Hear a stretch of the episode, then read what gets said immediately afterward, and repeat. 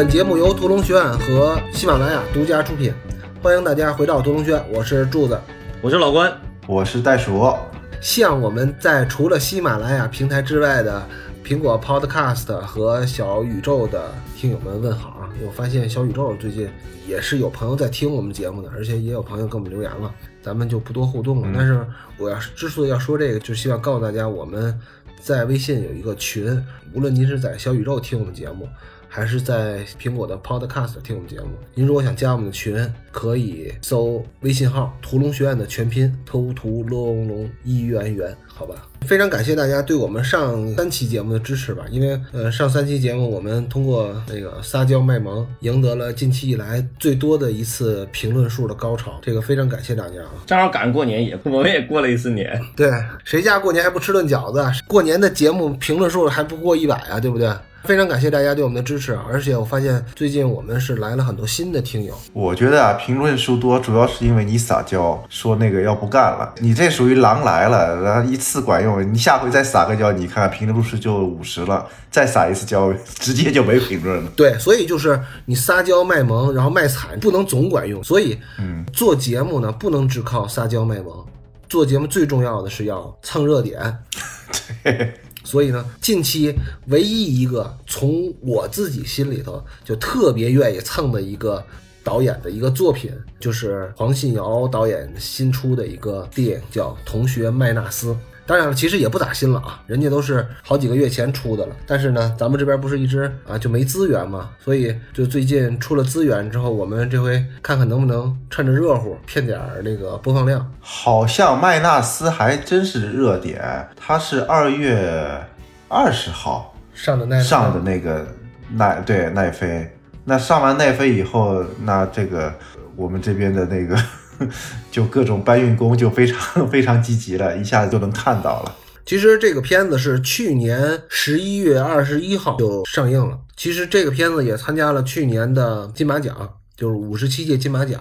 当然了，因为众所周知的原因，咱们大陆的电影是以后够呛了，再参加金马奖了。除非金马奖跟那个金鸡或者百花合并，还是有机会的，还是有机会，祖国统一了就可以了。我觉得很快，很快。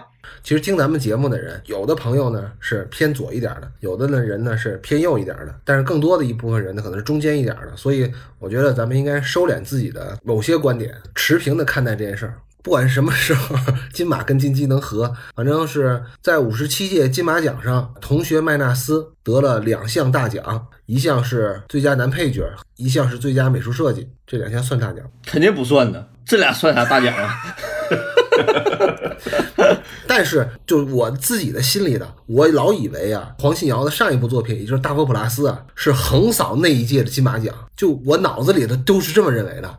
但是当我回头翻资料一看，啊，其实也没拿几个奖，最佳影片也不是他，最佳导演也不是他。我脑子里真的以为那个片子是横扫了那届金马，但其实也不是。其实黄信尧虽然很火，口碑很好，但是他确实不是一个得奖的一个专业户吧。他那个口子开的太小了，他不是一个就三好学生，他可能只是一好、二好，呵 呵他到不了三好学生。偏偏科，偏科也比较严重。目前呢，同学麦纳斯在豆瓣的评分，就在我们录音的当下是七点八分，而且有逐步上涨的趋势。IMDB 我没查，因为那都是外国观众的事儿，哎，跟咱们也没啥关系，对不对？还是跟大家先说一下这个同学麦纳斯的大概的剧情简介啊。四个高中同学毕业后，常常聚在泡沫红茶店雕牌，虎烂三小，其实就是打牌吹牛逼呗。但聚会后，他们还是要继续面对生活的艰难。风电是保险业务员，领着微薄的薪水，省吃俭用买了新房，因为女友怀孕，将步入婚姻的人生阶段。从事纸扎屋行业又有阴阳眼的毕节，因长期照顾卧病在床的阿妈，错过了婚姻，想寻求婚姻介绍所找一个好女人结婚。罐头在一次吞药自杀后洗心革面，接下了户政所的工作，因此与他心目中的女神校花麦纳斯重逢。天仔是怀才不遇的导演，却在机缘巧合之下被政客相中，开始了他的选举之路。这个就是。麦纳斯的大概的剧情简介，其实我们这期播客是有一个主题的，我们的这个主题是从哪儿来的呢？其实是从咱们贺岁档的电影开始的。就我们之所以想做《同学麦纳斯》《大佛普拉斯》还有《阳光普照》这三个电影的一个怎么说，就算是影评节目吧，是因为我们发现，在咱们创造了又一次票房奇迹的这个贺岁档这些电影，咱们平心而论啊，就电影本身的质量。并不是近些年来说华语电影或者说咱们国产电影最高的，而且让我感觉最不太好的是，其实咱们这些片子大多数啊都是创作手法非常陈旧，就像我们聊过的人潮汹涌一样，人潮汹涌其实带着好多九十年代港片的影子，更别提那个《唐人街探案》和《你好，李焕英》。我不是说这两个电影不好，但是这个两个电影的本身的原创性其实是很受质疑的。所以我们就想在这次的播客里边，就是聊聊这几年台湾电影他们在做什么。无论是从视听的创作上，还是从剧作的创作上，他们和咱们现在的非常主流的国产片吧有什么差异？因为咱们看到的这些电影也是他们的主流电影。我觉得你这个说法太冠冕堂皇了，其实就是原来我们都特别喜欢大佛普拉斯，而且还认为那个阳光普照非常好，但是已经不是热门了。然后呢，我们想蹭热门，然后就出来一个同学麦纳斯，然后赶上来一个拼盘咖啡三合一，然后出一期播客节目，三合一咖啡，对，三三合一咖啡，对，咱们这个特岁档的电影我没有都看啊，但是在这个档期内的电影，从剧本角度来讲，其实他们都是有渊源的，有的是直接购买的版权，有的是抄袭，咱们就直接说它是抄袭吧，咱们就别拘着了，有的呢是漫改，那还有的就。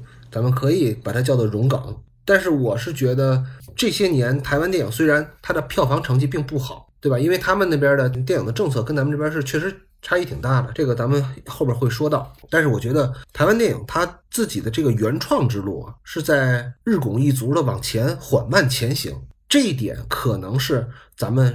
这边有所欠缺的，无论是咱们这边主流电影的呃视听上的探索呀，还是说原创剧本、原创故事的缺乏，其实挺让人担忧和害臊的。其实挺害臊的，这是真的。你这么大的一个票房是奇迹，但是你这个票房奇迹的根基这么好的一个市场，但是你的创作的根源全都是购买版权，全都是抄袭、漫改、融梗，不是不可以啊。但是如果真的一个原创好故事都没有，这个其实就是有问题的，咱们得正视这个问题。所以我们就想拿出一期节目来，甚至不惜跳票，并没有跟大家聊一次别离，原因就是在这儿。这个不惜用的有点有点那啥，其实你经常跳票，不要用不惜，就不要给自己找理由啊，还不惜，我这么好意思？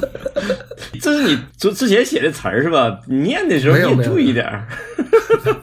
我们为什么要挑这三部电影？这三部电影首先是《大佛普拉斯》和《同学麦纳斯》，它在视听上的向前走的探索啊，确实是要高于同等级的国产电影的视听创作上的探索的，这个是肯定的。它有探索，起码人家在探索，咱们呢是偏于保守，甚至有的电影在倒退。就比如说《李焕英》，我是没看啊，我是不知道，我也不好评论。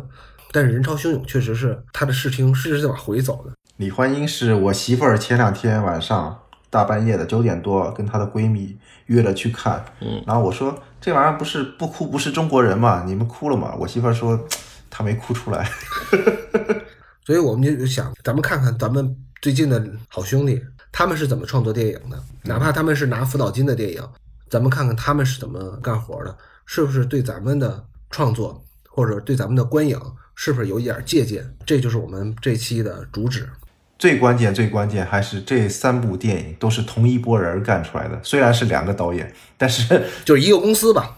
对，基本上就是同一波人吧，就是一个宇宙。他们这三个电影是在同一个宇宙之内的，这个咱们一会儿聊的时候也可以说到啊。就反正据我所知吧，就咱们仨人都比较喜欢《大佛普拉斯》，我算是非常喜欢的。那我就挺想问一下，当你们看完了《同学麦纳斯》之后，你的第一感觉是什么样？你这个问题好像我写过啊，我查查。那个老老关，你先来。可能是最近这段时间有点忙，一说要聊这个片子的时候，我就得看呢。看头二十分钟的时候，我看了好几遍，就是看不进去，反正就是，而且有的时候是半夜看，看到那个毕节做梦的时候，然后那个那两个童男童女出来的时候，我操，我给我吓死了，差点吧。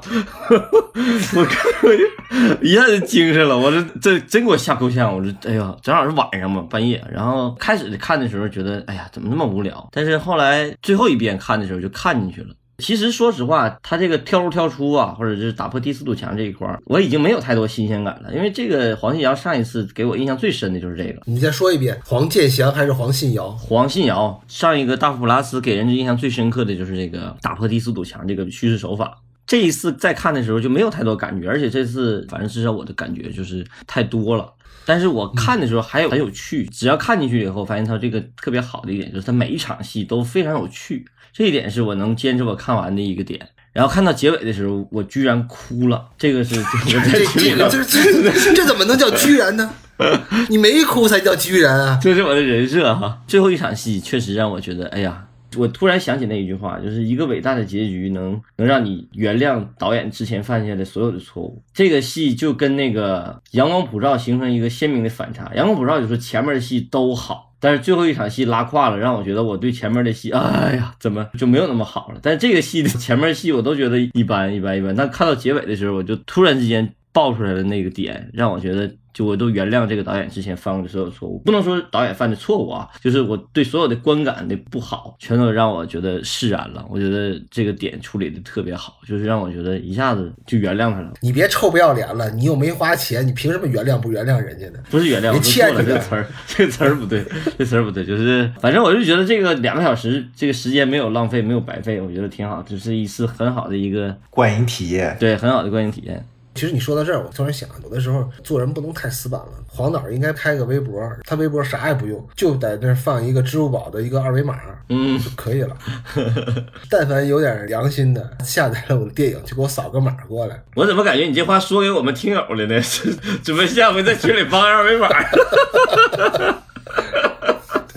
下回直播，咱俩咱仨就一人头上顶一个二维码。嗯，好的，我就直接弄一个面罩，面罩就是一个二维码小麻子。我还是放胸口，我还是靠着颜值还能多挣点。袋鼠呢？你看完我个人啊，我其实看完那个同学麦纳斯，这个都是实还废话，是不是？可不是你个人嘛？你是还是你们一家子一块儿看的？是是是是，我都不敢让我媳妇儿看同学麦纳斯，我觉得太写实了，这玩意儿。在看到那个一开始那个 每次都要提到婚姻生活。不不，不，他在里边也讲这些导演什么事儿，然后我媳妇在旁边看一下，你看啥呢？我说没啥事儿，然后 你赶紧走，赶紧走，别往里边看，跟我没关系，跟你也没关系。同学麦纳斯啊，算是黄信尧的一个小品，在大佛还是有结构的，同学他就没了。这也就是我看那个同学麦拉斯观感上比较差的一个原因。这个其实也是很多人诟病他的一个地方。是观感上，你刚才老关说的那个第四堵墙，这这哪是第四堵墙啊？导演直接就冲出来了，嗯 不是演员的第四堵墙，是导演那堵墙都冲破了。嗯，他在这个层面上比大佛普拉斯肯定是往前多尝试了，但之前不是柱子也说嘛，领先半步就可以了。大佛算是领先了半步，他比大佛又领先了半步，那那就拉胯了，扯着蛋了。嗯，但是你要说观感吧，因为黄信尧他个人的魅力，你看他上那个一席，嗯就他自己说话那个样子，然后包括他个人的趣味，才能撑住这部电影。你刚进片子看他那个台湾腔、闽南话又出来的时候，在里边叨叨逼叨，然后就觉得哦，是个有趣的片子。嗯那有趣这一点就很重要了。但是有趣它不是一个电影就必须的东西，它是天才的东西。嗯那个基础那个东西它没了，我个人还是相对比较失望，因为我对大佛普拉斯太喜欢了。对我，我就说下我的感受啊，就是我看完之后有一个总体的感受，不管是老关说他结局怎么样，或者说袋鼠说他结构松散什么的，我看完之后我有一个感慨，我觉得人呢就不能干活太勤奋了，就有的时候你偷奸耍滑一点啊，未必不是件好事儿。就这回这个姚导给我的感觉就是，他的这部《同学麦纳斯》里边就表现的太勤奋了，放进太多东西了。我以己度人嘛，我我臭不要脸的就带入姚导这个角色。他在大佛普拉斯成功之后啊，他确实是应该是有压力的，因为他不是一个小小年轻的，而是在人到中年之后，因为一个电影一炮而红，而且他创造了一个非常个人化的一个成功模型。比如说啊，像袋鼠比较喜欢的这个有趣的、幽默的解说词，他有点自己像一个说书人那种角色。然后再有呢，就是打破第四堵墙的这个建立效果，再有就是他非常关照平民的一个视角，这都是他的长项。他在这个同学麦纳斯里边，他想把他的长项再往前发挥一步，但是这次就我是个人感觉啊，我觉得他做的太满了，做的太多了，所以反而让人感觉有点油腻，而且他也确实讲的不如以前更深刻。你倒觉得他太努力，太不偷奸耍滑？我觉得他还是偷奸耍滑，他是陷在里边了，他把有趣当全部了。我说的不偷奸耍滑，就是他好像把自己也困在这个他自己的这个创作模型里边了。嗯，他好像只能把这个模型做得更大而已，但是他不能有另辟蹊径的地儿，这个是挺遗憾的一件事。我不知道他第三部电影会不会还这样。他如果第三部电影还在消磨他的这些才华，那他可能就比较麻烦了。因为观众也不傻嘛，你大佛普拉斯的评分这么高，但你再看同学麦纳斯，无论是影评还是说观众的评价都掉下来了。其实是这个题材也是从他原来的纪录片里选出来的嘛？对，叫胡乱三小嘛。太接近生活了，太写实了，不像那个大佛普拉斯里边杜才啊、菜谱，就那个表现其实更适合他的这种表现方式的，荒诞感更出来一点。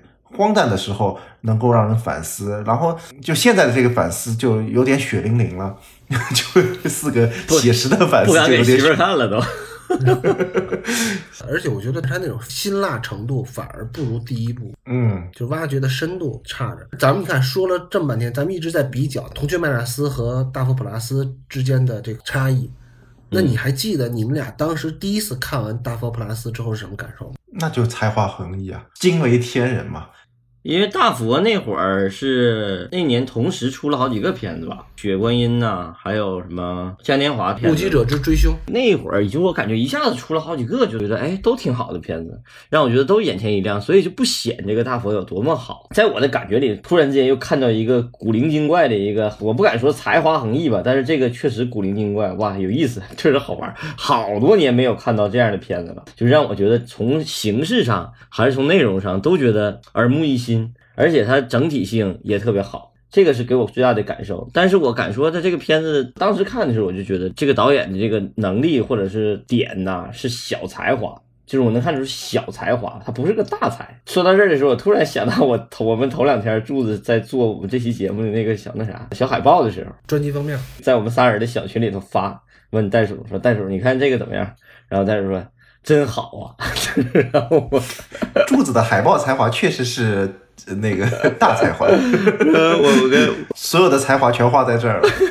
我准备要开个文印社，对我说你生错地方了，你应该生在台湾，因为台湾那种土壤是允许小才华发光发热的。就像你这种，原来我一直觉得柱子是大才，念书的时候我就感觉柱子是我们同学里头很有大才的一个，后来越。长长到四十来岁了，忽然发现没才。在我看到这个的时候，他我我我之前都错了。他首先他不是大才，第二个他也不是没才。看到同学麦纳斯，我就感觉哇，这个是特别符合柱子的这种小情小调，就是小才。这个小才得有土壤，在我们现在这个环境下，可能这个土壤就不是特别好，但是在台湾那个环境下，确实这个土壤太好了。我也发现我特别适合去做那个梗图，你知道吗？就是台湾特别流行的。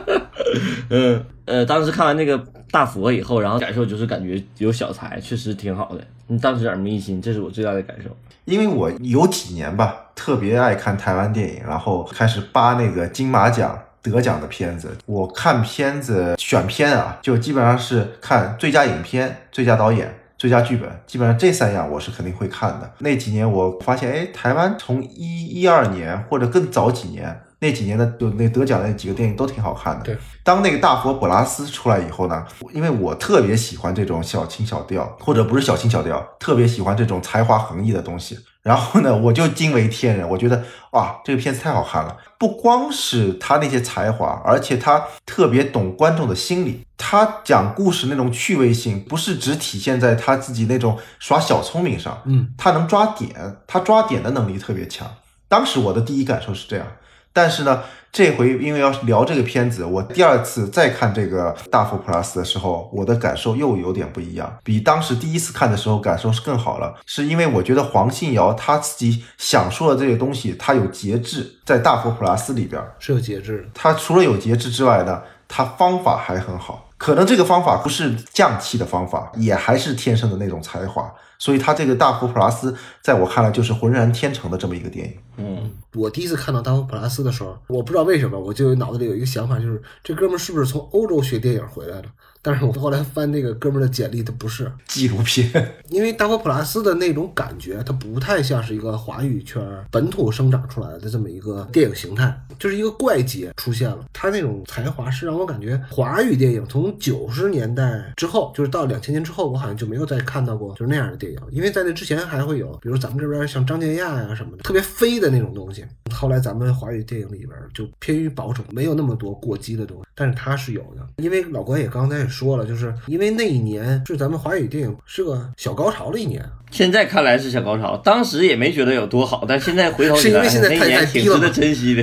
对，对呀、那年还有文彦导演的《嘉年华》，那个片子我也特别喜欢。咱们回想一下，《嘉年华》和《大佛普拉斯》它有相似的地儿，因为这两个片子都用了就是大型雕塑这种视觉符号。那年还有一个让我印象比较深刻的就是《目击者之追凶》嘛。当然了，还有很多人都喜欢那年的《雪观音》，但是因为说实话，我自己的这个我看不下去《雪怪》。你说你看不下去行，但是我觉得是我那个可能个人修养不够，所以我就没太看懂。我是觉得，但是那一年我还是觉得算是华语电影的一个小丰收吧，也是挺扎实的一年，起码好像大家都干了点实事儿。但是到了今年呢，我就觉得像是，呃，比较虚胖的一年。无论是咱们这边的贺岁档的高票房，还是像黄信尧出了《同学麦纳斯》，都感觉就是二零二零年，好像大家都没有什么太能拿得出手的东西了。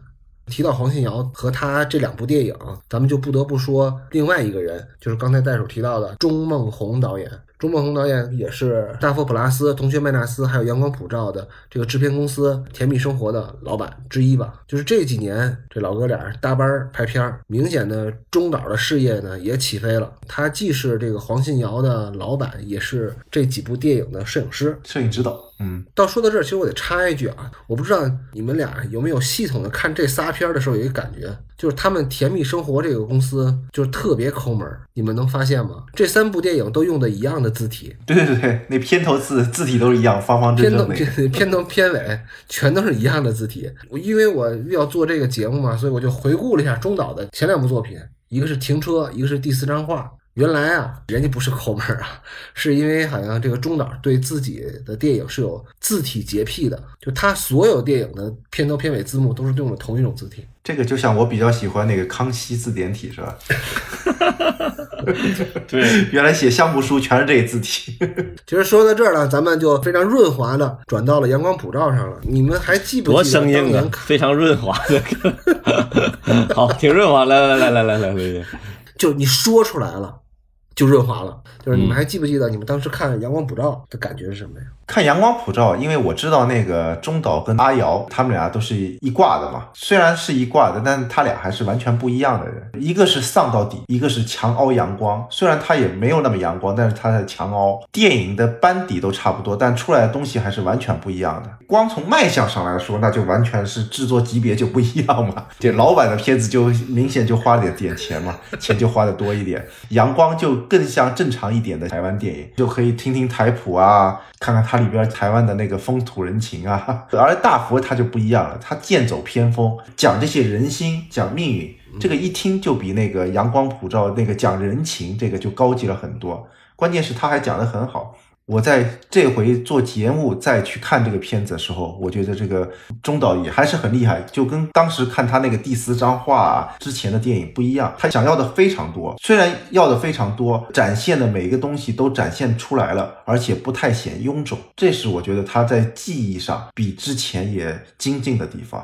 我之后也会讲到，就是去年一月份刚出来的时候，跟现在看再看他的时候，可能是我个人心态，可能是我成长了，也可能是我退步了，心态也是有点不太一样的。我这一次再去看《阳光普照》，比我第一次看的感觉又好了很多。你要是你每次都照这样的话，过半年再看《同学麦纳斯》也觉得特别好。不不不，同学麦纳斯，我一直觉得就好像是我们群里啊有一哥们儿，我觉得他说的挺有道理的，跟柱子说的有点类似，就有点太着急了。其实他把同学麦纳斯如果再崩个三年，再想想，可能会比现在好很多。太着急了。那不行啊，这甜蜜生活每年都得有上百得挣钱啊，对呀、要不然兄弟是谁养？对吧？嗯，但我觉得像那个阿瑶，平时就吃个兰州拉面之类的，他应该也还好吧。老关，你还记得你看完《阳光普照》你哭没哭吗？这个咱们之前聊过一次阳光普照，那就是几句话就带过了。但是那次感受特别深，就是确实这个片子是我好长时间没哭成那那样了，就是哭的很很厉害的一次。妈呀妈呀！对对对，上 你说吧，你是不是不太敢去看那个《你好，李焕英》？你看肯定的，反正我肯定是中国人，我百分之一百是中国人，我有一颗中国心。阳光虽然照的真，我心依然中国心，这是确肯定的。这个片子《阳光普照》给我印象最深的就是这个。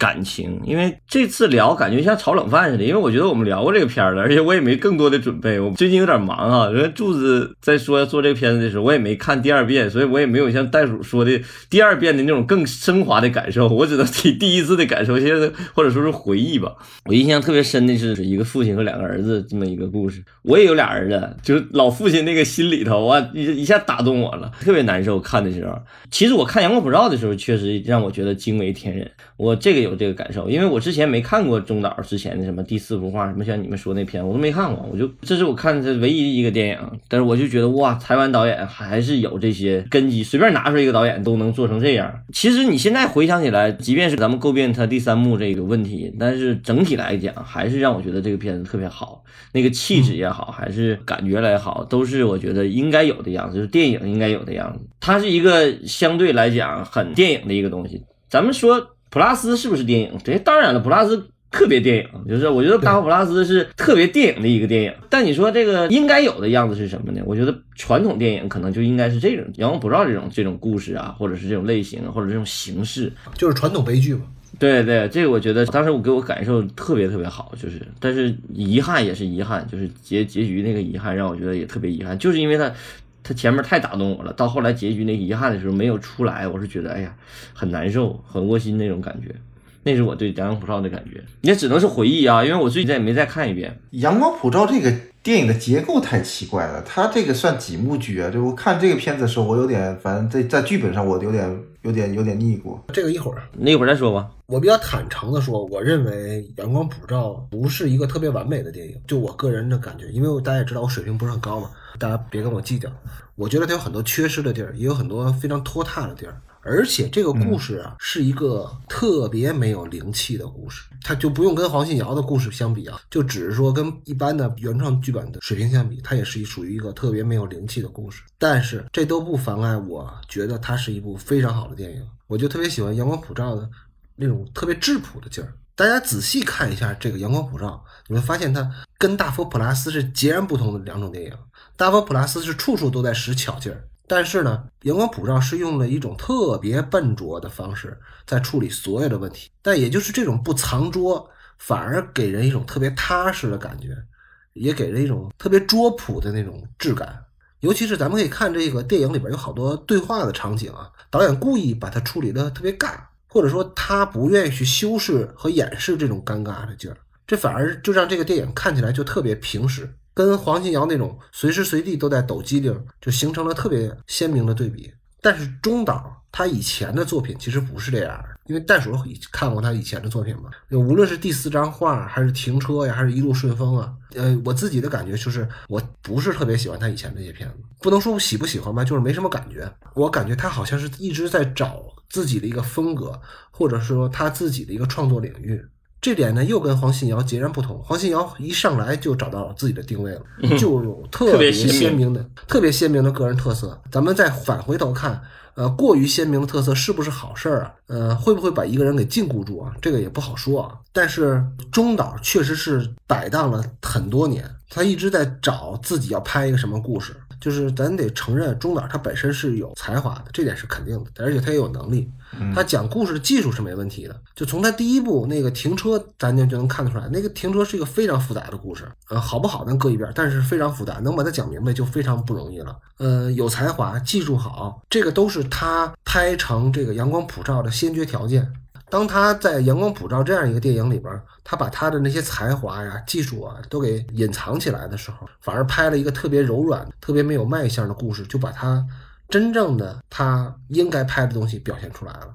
这一点是让我感觉，就是人到老年了，反而反而好像拍明白了，嗯，对，拍明白了。啊，他年纪挺大的哈，中岛，他六几年的，反正都是五十来岁嘛。五六十了吧？但我我不太同意柱子说那特别质朴，就把你是说的不用方法完成这么一部《阳光普照》这个电影是吧？他在摄影上和视听上的手法肯定是非常讲究的，这个咱们一会儿也可以说。嗯，我不是说技术手段，我是说他在取舍上面，他讲到某些程度他就不讲了，说话说到某些程度他就不说了。《阳光普照》这部电影里，他这一块儿就藏得特别好，他这个其实是他一以贯之的东西啊，但是他把这块藏起来以后，让你觉得很质朴，但是你细分析呢，这部电影其实还是很巧，特别是在前半部分，特别是在那个阿和啊，就那个弟弟出狱之前。他前半部分都藏得非常好，就片段式的那种藏信息，然后让你点到即止，让欲言又止那种感觉，我就觉得在这部电影体现得非常好。嗯，其实今天咱们这个任务还是挺难的，因为咱们可能会要拿出一到两期的节目来说三个电影，这个可能是我以前我们也没有尝试过的，所以呢也得请大家原谅，因为我们这是一个赶工出来的一个节目，肯定不能触及到这个三个电影的每一个细节。那么下面呢，先跟大家交代一下我们这个节目往下走的一个脉络，就是我们三个人会分别挑出这三部电影当中让我们感觉自己印象最深刻的，无论是技巧上的新的尝试，还是说剧作当中呢非常有意思的一个点，来跟大家交流。在节目的不管是第一期还是第二期节目的最后，我们也会把咱们群里朋友提出的一些问题试着回答一下。当然了，我们这也都不一定是正确答案，大家就听听，就乐呵乐呵就完了，好吧？咱们就按照时间顺序，咱们先聊聊大佛普拉斯，因为咱们做这期节目的宗旨就是要聊一聊对岸台湾电影，他们在这些年当中有没有，无论是在剧作上还是在视听上有新的尝试。大佛普拉斯给你印象比较深的做尝试、做探索的地方在哪儿？因为我准备的不多，我先说，当时给我感觉最大的印象就是这个叙事手法，印象特别深刻。啊！原来电影也可以这种方式叙事，就是有旁白，它这个还不是旁白，这个是是评论音轨。对评论音轨是，就当时好像你评那样说，就是评论音轨式的叙事，而且印象最深的就是那个俩人骑摩托车啊走，然后突然之间那个变粉了，那个小摩托车。变粉了，然后剧中的角色在说，哎，这是一个黑白电影，他这种调侃式的旁白啊，他比旁白我更往前探索走了一步，就是你在写剧本的时候，实际上你就已经想到我要跟观众交流，开玩笑，就是这这种见离感，是我觉得这个最大的尝试，而且就让我觉得最耳目一新的一种感觉，就是它不是单纯的评论，也不单纯的是一个旁白，甚至不单纯的叙事，这个旁白承担了很多任务，甚至说剧中角色在自己跳出来说话。就我不知道我这个比喻恰不恰当，就是黄信尧像一个说书人。我为啥这么说呢？比如说田连元也说三国，袁阔成也说三国，然后单田芳也说三国，每个人说的三国都不一样。其实你在说评书的时候，不单是要讲故事，还是要评论，对，是要代入，是要引申，是要跟观众互动。这个可能就是黄信尧的一个非常有特色的一个点，他把类似于就说评书的这种方式带入他自己的电影里边去了。他有的时候是在引领观众，有的时候是在跟观众开玩笑，有的时候是在给观众挖坑。这个点，咱们作为评论人哈，你觉得怎么评论，或者你把它怎么归纳总结，然后把它做成一个什么样历史艺术形式的比较，这个都有可能。但是你看的时候，你会觉得这个是浑然天成，就是他不是想好的来的，他就想这么弄，而且 这个是让我觉得是特别有才华的一点，就是这个才华确实只属于他自己。哎，对他不是故意的，如就是流淌出来的。如果你说让咱们模仿一个这个东西，你模仿出来就不是这个东西，这个是非常独特的一点。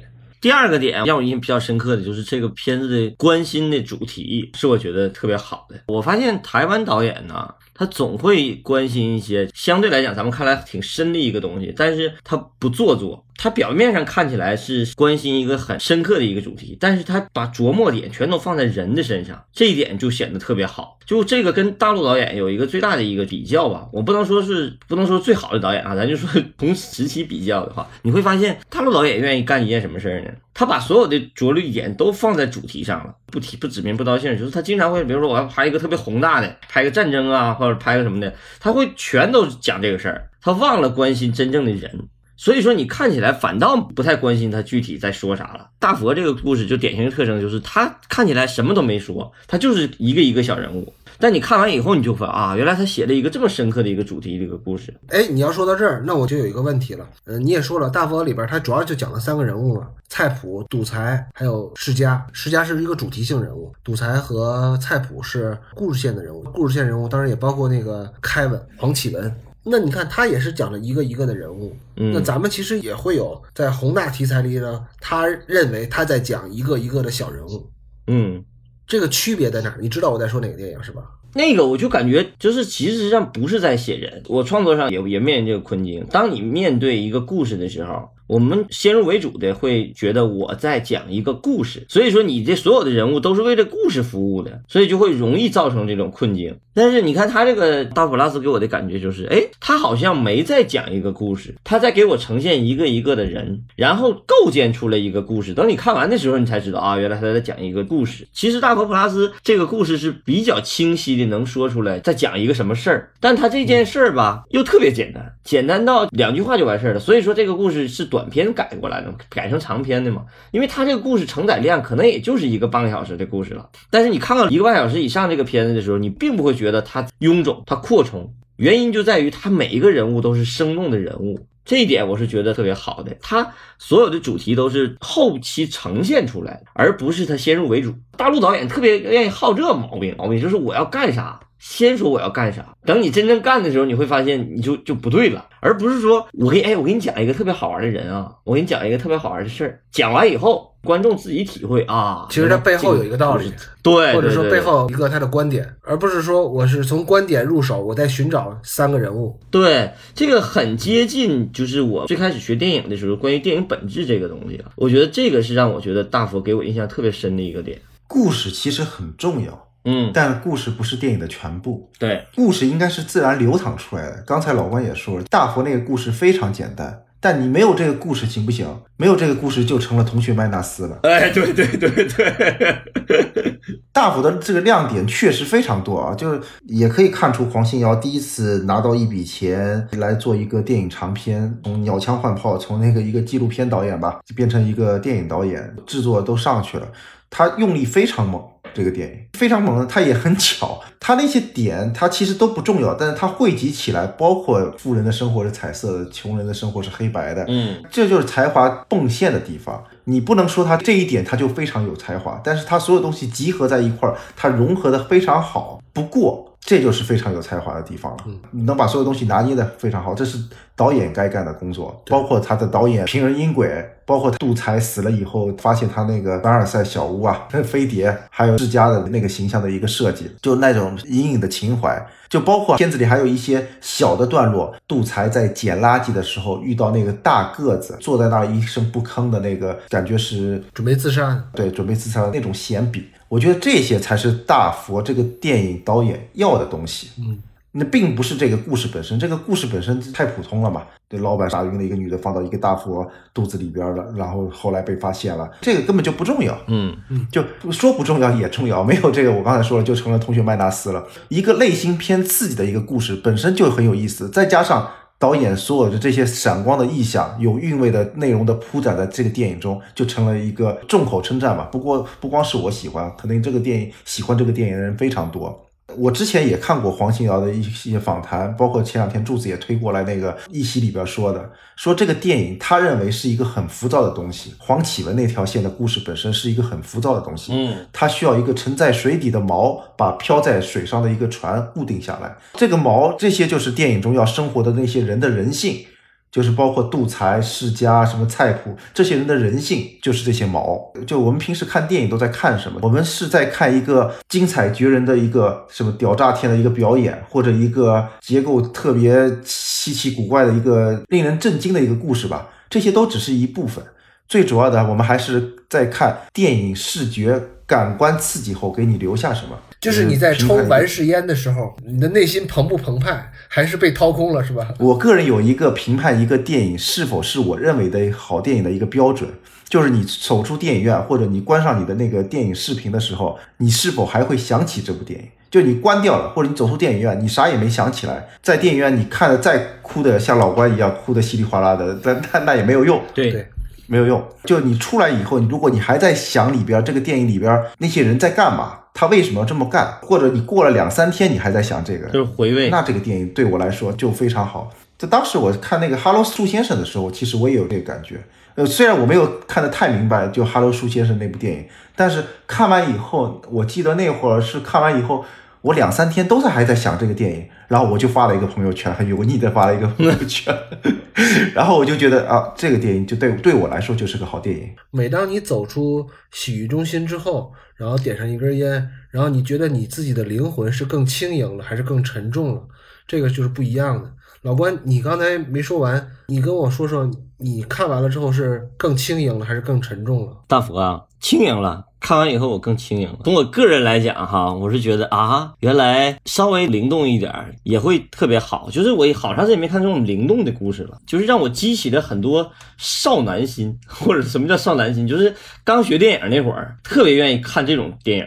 就是你看完这电影就想出去干活，你知道吗？就你看完以后，你就是觉得哇，这个。我也行啊，咱几个出去整一把呗，对吧？就是觉得这些东西其实什么手段呐、什么技术啊都不重要，重要的就是小才华，就是哥们儿行，咱几个一起出去干吧，你知道吧？就突然有让人有不是小才华，这是浑然天成。不是你让人看完以后我就 想简单了。是是是，就是为什么会有那种就是少男心呢？就是冲动，就是你看完以后，你会给你一种冲动，它不是一个工业化的一个东西。你有的时候你看完，咱们现在看起来就是那些那些电影，你就看的越看越没劲儿。怎么说没劲儿呢？就是哎呀，死命学了这么多年，学了快二十年电影，我靠，费劲巴拉的。你干完以后，也你就这样吧，你就这么说吧。看完《复联》之后，你就觉得很沉重。对，很沉重，就是我操，我就是学了也白学，我干不了这事儿，就是你会觉得特别压抑。比如我最近我特别愿意欣赏我儿子画画，我这俩孩子画画，就是画的特别搞笑嘛。然后我就跟我儿子说：“我说儿子，你们一定要好好学啊，将来你们有可能拍《阿凡达》类那种的，就是感觉这个是下一代的事，跟我没关系。我再怎么努力，我也完成不了。我可以把这梦想给我的下一代，让他们去实现，但是我实现不了。但你看那个大佛普拉斯，你就会觉得又回到了就是刚开始学电影那种冲动感，就是哇，这些东西我曾经这我也可以，对我也可以这你不行，这你不行。这个感觉挺挺强烈的，我觉得挺好的。但当然了，其实这个背后咱有机会要真拉这个片子就好，因为这个我发现这两期节目肯定不像是纯拉片，有点像评论的。我觉得我们做这种节目还是不特别擅长啊，但是闲聊我觉得倒是没什么问题。然后刚才不是柱子说看那个大佛的时候，再找找有什么让你感觉特别好的点吗？我看大佛还有一个就是一个比较好的点，就是他的闲笔。嗯，举一个例子，就是黄启文，就是那个戴立忍，他从那个警察局回来以后，跟那个菜谱摊牌以后，嗯，之后应该剧情开始紧张起来了，但他反而到那时候开始都各种闲笔造气氛起来。了。嗯。就比方说他后来拍了什么，拍了菜谱找杜才去看雨景，嗯。菜谱被恐吓完了以后去找杜才一块儿看雨景，然后呢世家在游泳池里洗澡，然后还派了什么菜谱去吃面会菜。这些闲笔把气氛做得特别足，嗯把人物的心态也做得特别足，但是跟那个紧张的那个剧情又没有太大关系。像这种举动就感觉就没有套路，却直接就 击中人心，就是这结义场景就就击中人心了。这些气氛做完了以后呢，是什么？杜才死了。杜才死之前那些气氛做的这么足，气氛已经推到顶点了以后呢，结果只是死了以后在地上画了一圈白粉笔，这个就特别棒。这个点我觉得就特别像张建亚能干出来的事，就可惜当时张建亚没有这个土壤去干这些事儿。把气氛做足了完了以后，地上一个人形，拿拿白粉笔画了一圈就完事儿了。高潮戏的时候你使劲加码，嗯但是最后的时候你却轻描淡写，荡开一笔，这种做法就滋味实在太好了。高高抛起，然后轻轻接住。就这种特别适合，就你泡杯红茶，什么点个烤串，喝杯啤酒啊，看这个片子，嗯特别美。那刚才柱子提到张建亚，我觉得确实，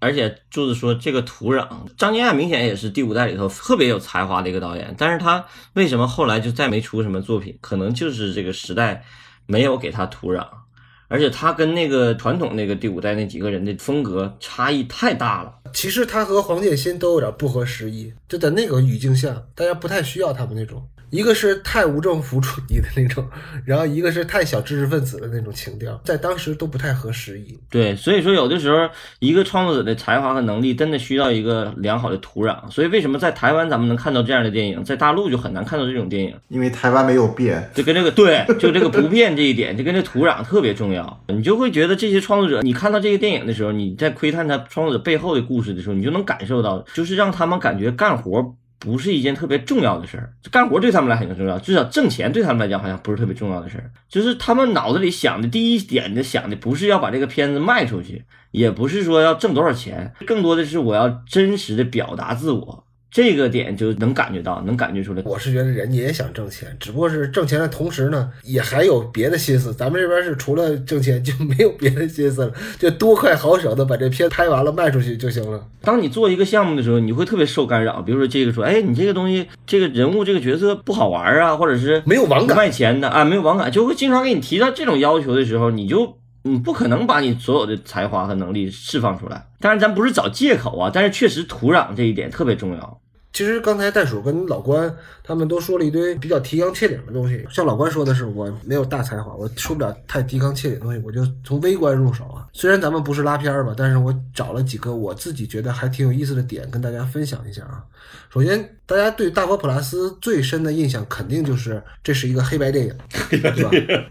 对对，可能大家都忘了说这事儿了。虽然说那几年我觉得黑白片儿啊是有一个复古的风潮的，首先是咱们这边的万马财蛋拍了《塔洛》是黑白片儿，然后后边是不成问题的问题，然后接下来一年就是大佛普拉斯了。当然前两部电影啊也都是好电影，咱们就不多说了啊。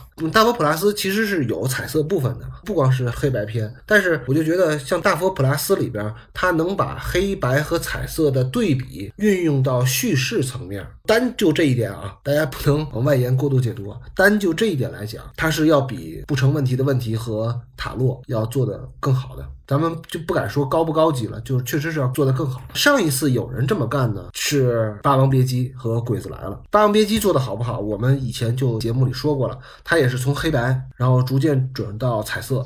鬼子来了呢，是在这个马大三被砍头之后，憋了全篇的黑白变成了彩色。就是马大山被砍头之后，他的眼里电影变成彩色。你说它有什么意义？那都是各自解读的事儿。但是我就觉得，单就黑白和彩色对比这一项来说，呃，黄信尧是要做阶级对比的。这个他自己就说出来，这个咱不用咱们解读嘛。他认为就是阶层不同，看到的世界的色彩就不同。就是穷人看到的就是黑白的世界，富人的世界是彩色的世界。大家可以在心里比较一下。我就是单说这个黑白和彩色对比啊，《鬼子来了》《霸王别姬》还有《大佛普拉斯》，就在这个层面上，谁走的更深，谁的黑白和彩色对叙事的影响更大。咱们可以自己考虑一下啊，因为那两个人有一个人是经常得罪，有一个人是不敢得罪，所以就不想再多说了啊。我自己的感受就是，能把黑白和彩色对比运用到这个层次的，我可能看的也少了。反正全世界我也没看到几个导演能干得比他更好。因为《大佛普拉斯》这个电影是充满了一堆符号的一个电影，这个一会儿咱们可以接着说啊。就是对阶级的象征，咱们想想，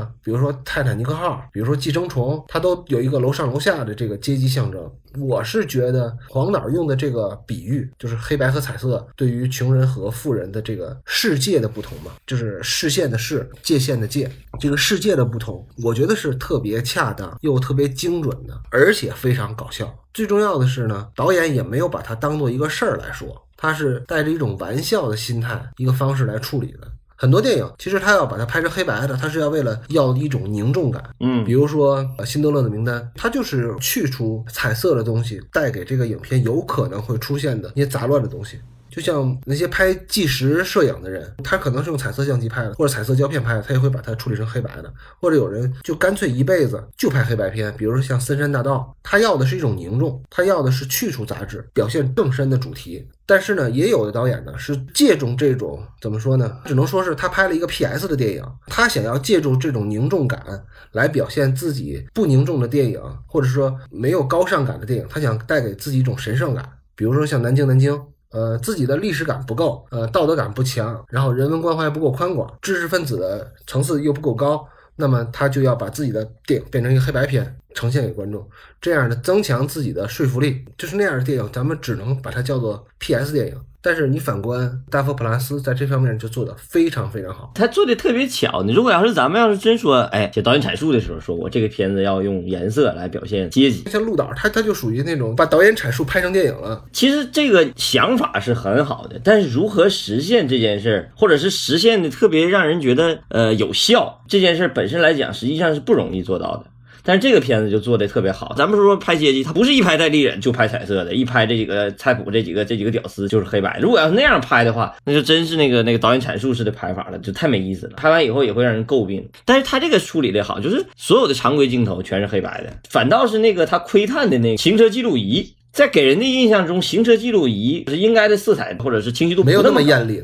对他反倒把他弄得特别好，因为他这个不是真正的头盔嘛，他是相当于是晚上睡觉的时候把人行车记录的卡拿过来插电脑里头看嘛，他这个视角就可以做的特别好，背景这俩人是黑白的，然后。电脑里头的画面是彩色的，就那种叙事感或者那种阶级感一下就体现出来了。不是说突然之间就是一会儿黑一会儿白一会儿黑，它不是这样的。还有一个刚才我说的，他这个导演自己也调侃自己，就是这是个黑白电影，就是我刚才说那个粉丝小摩托那，他有那一下，他在调侃自己也特别好，就是让这个特别浑然天成、顺理成章。这一点处理就比那个刚才柱子说那几个导演那个处理轻巧。不能说高级吧，人用的轻巧，咱别诋毁人，人家做的尝试，人家做的努力也很好。但是这个确实是特别轻巧，对，特别好。因为黄信尧他是一个纪录片导演出身，大家都会有一种约定俗成的印象，就认为纪录片导演呢，他可能在视听上可能是没问题的，因为大多数的纪录片导演其实都自己拍。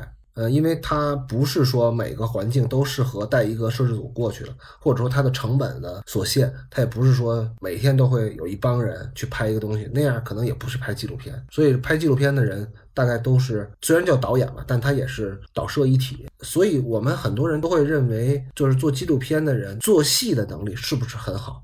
大家其实都是有怀疑的，或者说是不是说每个纪录片导演做戏的能力都那么强吧？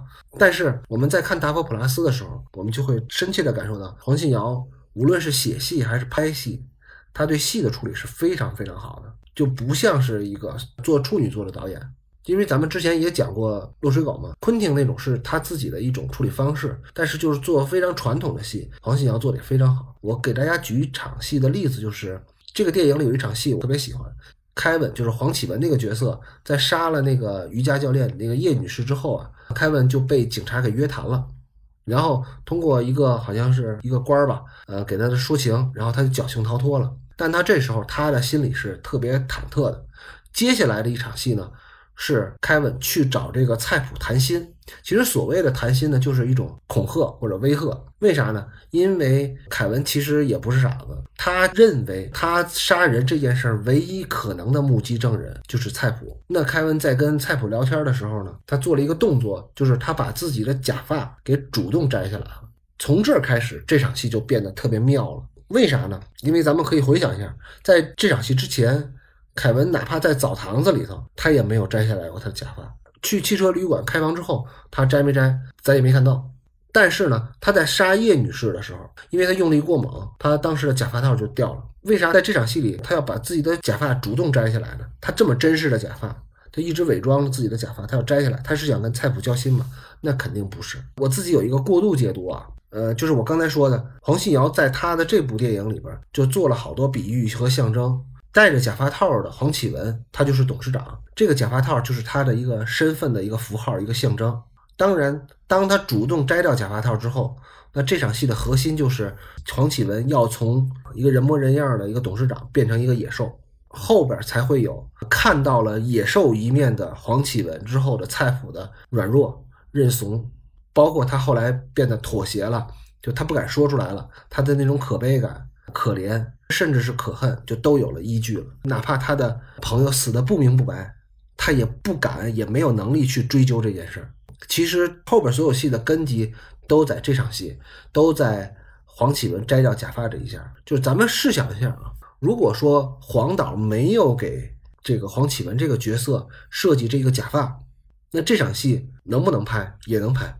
为啥呢？就是这场戏的核心不就是黄启文要恐吓菜谱吗？他拿刀子恐吓，或者拿一挺加特林过来恐吓都可以，或者说干脆就跟菜谱喝顿酒，去澡堂子找个小姐都行。但是他做这些举动，会比他现在这个假发更好吗？我觉得不一定。而且这个点再往下挖一层，我还觉得这场戏有一个特别好的地方，就是什么呢？就是黄导讲故事的时候，他讲的确实是臭不要脸的政客，还有这些呃臭不要脸的资本家有多丑恶。他确实是在讲这些事儿，但是我觉得他在关照底层人民的时候，最好的一点就是他不会因为你穷、你弱小，他就说这些人就都是真善美的。他会同时说，可怜之人也有可恨之处，他的可悲之处，可能就是源于他的可恨之处。这点我是觉得他走得更远的，他敢于得罪底层。他在剖析这件事儿，而不是在立旗杆。就是这件事儿，才是我觉得像大佛普拉斯，甚至要比小丑更高级的地方。他的高级在于他的立场，在于他的理智，在于他的清醒，而不是说真正什么什么电影手法的高级啊。我说的是这个，不是说我今天过没过好日子，就是你们所有丫挺的害的，就是你们都对不起我。这件事儿不就过于简单了吗？这个不就是民粹吗？那你的电影要是表现这些，那还有什么意思呢？柱子说到这儿啊，其实我还有一点我也想分享一下啊，就我觉得这个电影里边还有一点特别好的，我在看第一遍的时候，其实我没有感觉到，这回在看这个电影的时候，我深深感觉到了。就是之前啊，这个菜谱不是一直照顾他的阿嬷是吧？对那个是他就是那个生病的阿嬷，没啥办法，就是给他挂个点滴。杜才死了以后。其实是黄启文想收买菜谱，把他的阿嬷放到了一个好的医院，跟前面那个医院形成鲜明对比，是一个像高干病房这么一个房间里。嗯，但是呢，医院也没有办法，没办法了以后怎么办呢？跟在那个破烂的一个乡镇卫生所一样，也是挂了一个点滴而已。嗯，这个就是底层人民，你有了钱，你也是没有办法。嗯，就是他这一点对照做得非常好。无法拯救。这说起来很悲凉，不是说所有的东西都是因为有钱了就能拯救的，就这么简单。嗯，但是这些事儿你真的说出来之后，就会政治特别不正确。当然了，咱们是三个臭不要脸的中年男人，咱们就为了臭不要脸的做节目，咱们可以说这些事儿。但是其实黄老师在电影里没有明说这件事儿的，他只是展现了。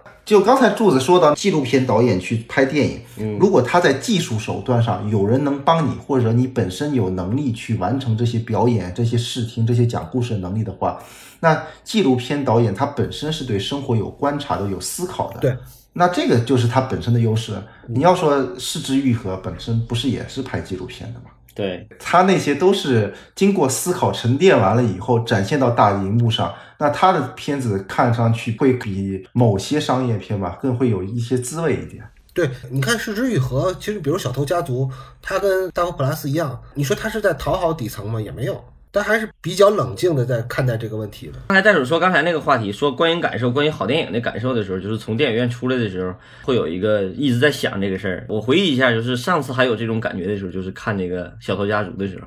其实我当时看的时候，没有觉得他比之前那几个作品好多少，因为我失之愈合都非常喜欢他之前那几个作品都特别打动我。但是看《小偷家族》的时候，反倒没有那么打动我。但是我靠，我那一个礼拜天天想这事儿，萦绕不去，一直在琢磨这个。哎呀，后来我就觉得这个电影太好了，我也不知道为啥好，但是我觉得他怎么一直让我念念不忘，你知道吗？你看你们的这个胸怀，上一次让我念念不忘的就是《普罗米修斯》，我想的都是大问题。啊，这个《就是那些普罗米修斯》，我看完以后也是辗转反侧，啊不能忘，太好了那片子，老爷老爵也真是。我感觉你们俩又在挖坑呢。《普罗米修斯》要不讲一期吧？讲一期安排上讲一期。啊，不是岔题了，还接着还接着说大佛普拉斯，我再想跟大家分享一个点啊，我这还有再聊两个点啊，我尽快啊，哇，这期节目时间太长了。那就剩下的那那俩电影再分下吧，把这个说完吧。其实还有一个点就是，我就觉得黄信尧在《大佛普拉斯》里做的特别好的一点，就是他对人物内心的挖掘，对于人物的塑造，他是有办法的。这一点其实不是每个人都能做的特别好的。你怎么塑造你的人物呢？黄信尧给咱们提供了一个特别好的一个正面例证，就是你好好布置一下你这个人物的窝，这个人物的家是什么样的，也就是赌财的那个飞碟。凡尔赛小屋，凡尔赛小屋。我们家呢有一个卧室呢，有一面窗户对着的有两棵大树，一边是一棵梧桐树，另一边也是一棵梧桐树。A 梧桐树上有一个喜鹊窝，B 梧桐树上也有一个喜鹊窝。但是呢，A 喜鹊窝呢是一个搭建的非常整齐的一个喜鹊窝，B 喜鹊窝呢就是比较呵呵呵的一个喜鹊窝。极为凑合，你感觉那个日子过得就不像过日子。然后我脑子里啊，就一直萦绕着一个问题，因为我躺在床上就能看见那俩喜鹊窝，我就老想着，是不是我什么时候也能有一个什么遥控小飞机，然后飞过去看看这俩喜鹊窝，是不是他们的窝里边也是一个非常整洁，另外一个比较呵呵呵、比较凌乱的。这样呢，我在写这个两个喜鹊的时候呢，就有的放矢了，我就知道 A 喜鹊是一个有洁癖的喜鹊。呃，B 喜鹊呢，就是一个生活像我这样比较随意的一个喜鹊。再说回来，这个赌财的这个飞碟，等一下，柱子刚才讲这段故事的时候，突然让我想到了魏德胜 在家憋的时候，给自己几条鱼写了一本书，那叫什么《黄金鱼酱》。那魏德胜当年特别火的时候，我还买过他一本书，就是你这个政治多不正确。魏德胜是干啥的？你不知道吗？对对，我是觉得突然想到了你那个，我说你是不是要憋什么大作品了？人家在家憋三三八来的时候写了一个关于两只黄金鱼酱的故事，你在家憋什么玩意儿？这写了两只喜鹊的故事，还挺精彩，我觉得还挺有意思。自比鲁迅，太不要脸了！你这跟许知远也差不多。我也没说，我不就是瞎琢磨吗自己？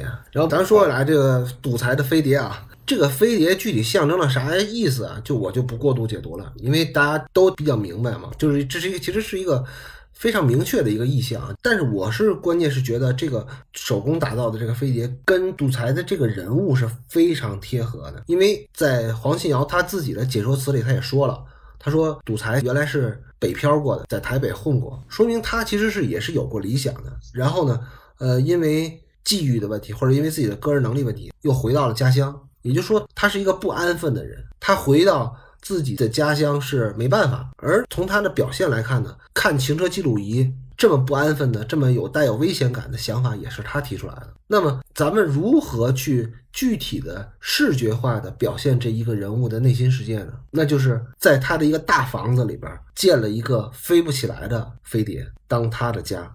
咱们再想想啊，他其实用这个手法，在《同学麦纳斯》里边，他给那个人物毕节也设计了这么一笔。我认为他那毕节是这几个人物里边写的最好的一条线。毕节也在一个房子里边，给自己用纸糊了一个想象当中的家，或者说他的美好愿望的一个家。一个推开窗户就能看到富士山。然后门口有一花园，然后养了一条日本的柴犬，所以我就觉得黄信尧有一个特别好的手法，就是他能把人物跟他的意象结合的特别好。这个意象既能帮助他的人物的塑造，帮助这个人物的维度的增加，同时呢，又把这个人物的无法用文字描述出来的，或者无法用台词和解说词描述出来的东西，给它升华了。这点就是怎么说呢？光说他是才华，其实已经不太足够了。就是他能想到这些，肯定是他用功了，就肯定是他经过反复的思考才会想出来这么一个东西的。这个肯定不是说今儿喝两瓶啤酒，然后一拍脑门就能想到这个事儿的，肯定是也拍脑门了。这啤酒可能也喝了，但他也是经过很长时间的思考。我就觉得这个他确实是用心了，在做那部电影的时候。我在想说第四个意象就是那个装尸体的大佛，这个不管它是象征也好，还是比喻也好。这个我就别说过度解读了，就解读我都不敢解读了。说 说浅了，大家觉得我太没文化了；然后说深了，这个在这种节目里边谈论宗教问题就是作死。尤其佛教文化是咱们的传统宗教之一吧，这个咱就不说了啊。但是你想想，装着尸体的佛像，而且在片尾还被众人膜拜，这个象征本身就是导演要诉求的一个点。这个点其实是挺犯禁忌的，因为我去过台湾两次嘛，因为咱们这边有一个呃十年的浩劫，所以咱们这边的宗教都被打的差不多了，或者被异化了，这个都有。嗯，但是在台湾当地，你就会感觉，无论在哪个城市吧，因为我去了。台湾的三四个、四五个城市，走两步就有一个庙，他们叫公庙。有的小的甚至就是一间屋，或者就是一小龛儿，它也有。所以我就觉得他在那种文化氛围当中啊，他敢拍这个，其实 胆儿也挺肥的。他是有反骨的人，对政治、对宗教 都是有反骨的人。关键是这个片尾还是他们佛教协会好像还是出钱了，这个我怎么想的？对啊，怎么想的让让他出钱让他拍一个这种意象的电影？我觉得这个也挺有意思的，也这个也有意思。我知道是肯定挺是肯定大逆不道，但我觉得并不亵渎。我觉得对佛像归佛像，佛归佛嘛，对吗？对对对对。但是我觉得大佛普拉斯他之所以叫大佛，他短片时候叫大佛，长片时候叫大佛普拉斯，他的这个整个的电影的核心点，咱们不必给他去点破，因为这个每个人都有各自的解读。我只是想说，他的短片之所以被钟孟宏看中。就是因为这个，这实在是一个不可多得的好点子。钟孟宏把他签下来，也就是因为这个人如果能想到这个点子，就代表他是一个非常有才华，或者说非常值得去栽培的人。但是具体的这个佛像比喻的是啥，我觉得咱们也没有必要追求一个特别明确的答案。因为我觉得，无论是比喻也好，还是象征也好，它的美妙之处就在于它的多义性，各花入各眼嘛。你认为是什么？你的学养，呃，你的阅历，你的人生态度，就决定了你看到的那个东西是什么。但是是什么都没有错。就像袋鼠说的是，他看哈喽树先生的时候被感动了，或者说被刺激到，被击中了吧？他看懂了吗？未必，他也都看懂了。说实话，我看哈喽树先生，我也觉得我没看懂，但这也不妨碍我确实是被打晕了。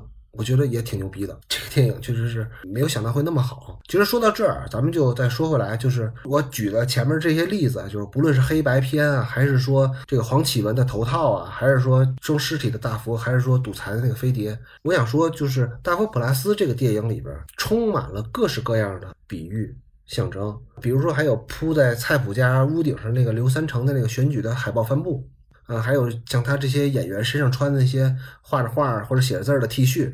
你说这些没意思吗？都有。我之所以想跟大家交流这些视觉符号，或者说这些视觉象征，是在于我认为啊，电影之所以是电影，嗯，它的基础是由画面内的所有的视觉符号或者说视觉比喻所形成的。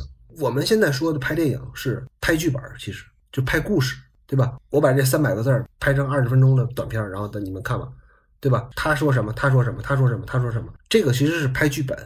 这个不是拍电影，就是包括咱们在春节档这些电影，它虽然也卖了很多钱，我作为我自己，我这个小市民心态，我肯定是羡慕嫉妒恨。但是呢，你仔细分析一下，他是在拍电影吗？可能没有那么电影。那么咱们在哭过了、笑过了那些春节档的电影之后，你想想，电影的本质是什么呀？是拍剧本吗？还是拍电影？如果你的电影里一点这些东西都没有，或者说这个已经弱化到，或者说你退步到拍对话的程度了，那跟监控摄像头有什么区别啊？对吧？我们专业的不会嗨来嗨去，好吧。反正说了一大堆啰啰嗦嗦的，这个可能到最后也有点词不达意了。咱们今今儿就先到这儿了，好吧？那个，其实，在聊完了大佛普拉斯之后，我们应该是按照时间顺序，还接下来还要聊阳光普照和同学麦纳斯。就是具体那两个电影怎么样，咱们就下期再说吧，因为时间太长了，好吧？咱们就拜拜。嗯，下期见，拜拜，拜拜。